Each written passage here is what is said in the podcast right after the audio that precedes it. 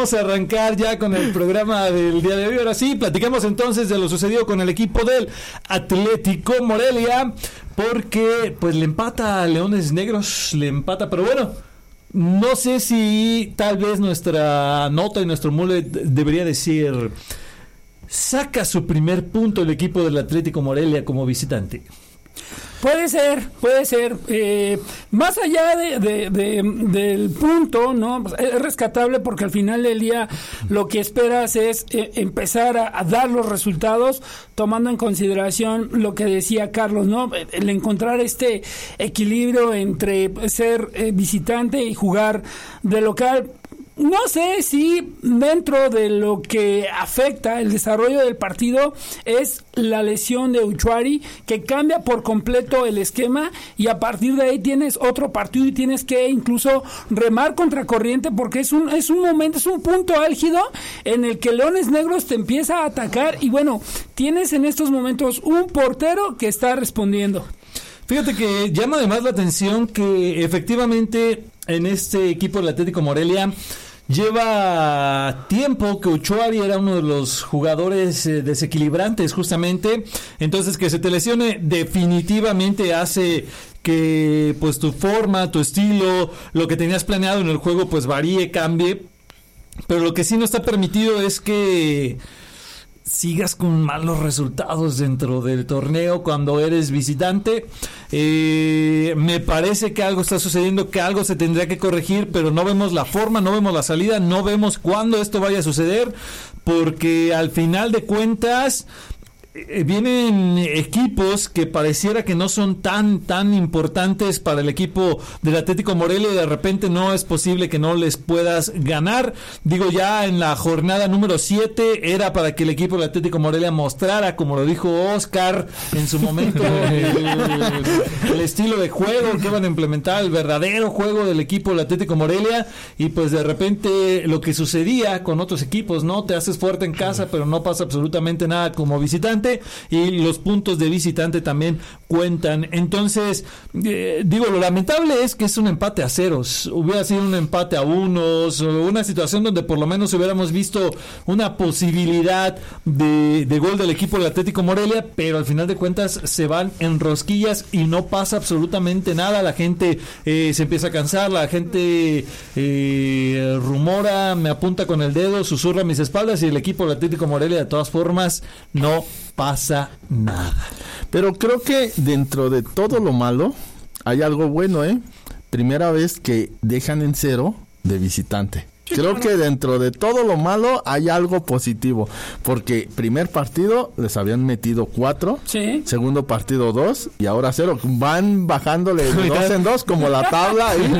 Creo que eso es algo que, que se rescata, al menos de este, de este Atlético Morelia, primera, que no pierde y segunda, que puede dejar en cero la portería, que hay por ahí un tema bastante polémico en esa posición en ah, este momento, ¿eh? Hay que tocarlo de una vez porque no debería ser polémico.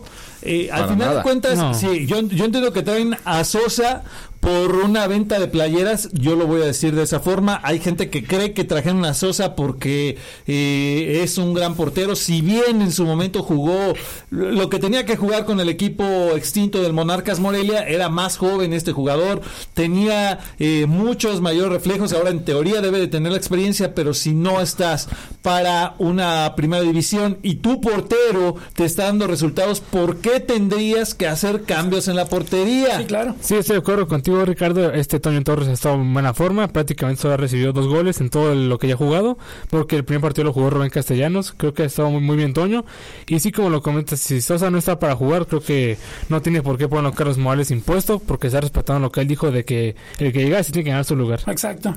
Sin jerarquías, que es lo que mucha gente dice, es que la jerarquía de Sosa para mí también es, sería un error quitar a Torres, porque lo acaba de decir Diego, le metieron dos goles y dos goles que él no tuvo absolutamente nada de culpa. Recuerdo uno ahí en Cancún que fue un golazo donde pierde el balón en la salida en los dos. Fueron errores prácticamente de defensa. O sea, se, Torres que tú digas ha tenido un error recordando aquellos momentos de Arana o algo así muy grave.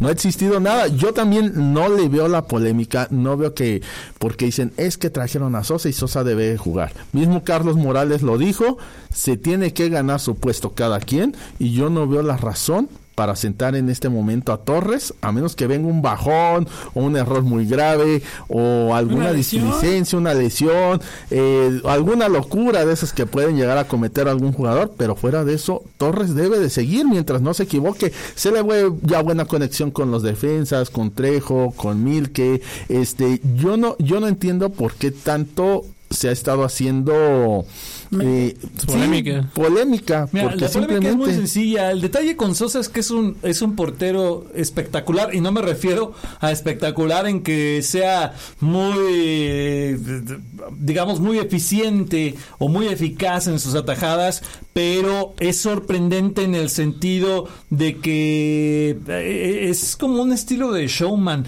Se avienta a todos los balones, sale en la foto, en el aire. Entonces, eh, o- ojo aquí, ojo aquí. No estoy diciendo, no estoy diciendo que sea un mal portero, ni estoy diciendo, porque luego ya sabes que empiezan a decir, eh, eh, naces del fútbol, de, pues sí, claro, empiezan a decir de V Radio, están diciendo que no, no, no, no estoy diciendo que sea mal portero, No, solo no, estoy no. diciendo que en este momento está en muy buena forma eh, Toño como para que empieces a querer hacer movimientos únicamente por un portero que dio lo que tenía que dar cuando estuvo en el Monarcas Morelia pero hoy es un equipo diferente lo hemos dicho muchas veces esto de que la historia continúa es una estrategia de marketing que tenemos que entenderlo así no es porque realmente exista una jerarquía futbolística si hubiéramos seguido la línea de la, de la jerarquía futbolística entonces hoy el equipo del Atlético Morelia tendría que estar como el Atlante en el primero o en el segundo el Atlante está en segundo lugar Sí, claro. eso es lo que están buscando. El equipo del Atlético Morelia se encuentra en sexta posición. Y no es un partido haciendo- menos, ¿eh? Va- Ah, bueno, yo ahí lo voy a dejar, ¿eh? Ahí la dejo. El tema acá, el tema acá también, Rafa. eh, entiendo y te lo voy a, te la voy a comprar. Te la voy a comprar. Hay un partido menos, como lo queramos ver. Al final de cuentas, cuando tienes posibilidades de llevarte los puntos, que es anotando goles, no lo estás consiguiendo. Exacto. Ahora, no puedes depender de un solo jugador, en este caso, de Ese lo es el- que hace Uchuari.